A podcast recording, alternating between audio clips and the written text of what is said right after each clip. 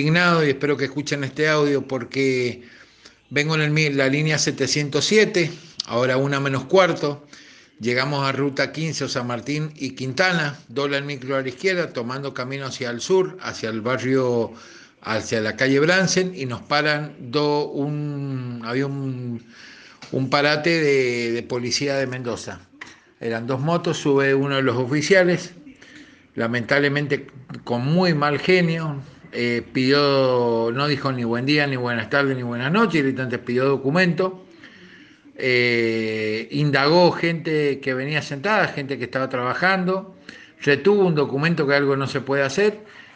eh, y lo peor de todo, a un chico que estaba sentado en la parte de atrás frente a mí,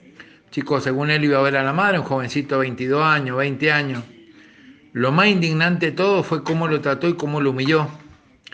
eh, la forma de dirigirse lo hizo bajar del micro, donde perdió el, viaje del colectivo. Eh, yo estoy de acuerdo con el COVID, estoy de acuerdo con el presidente, estoy de acuerdo con todo,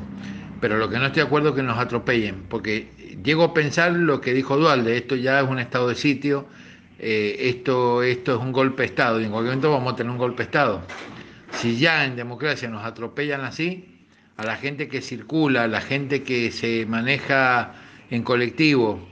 que venimos de trabajar o nos trasladamos a tal lado. Una cosa es que te prohíban entrar a un supermercado, que te prohíban ciertas cosas, pero no te pueden prohibir salir, y más cuando venís con barbijo y con todos los recaudos.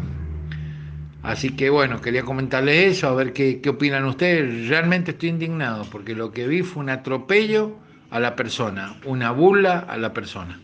Bueno, muchísimas gracias por escucharme y feliz día para los abogados.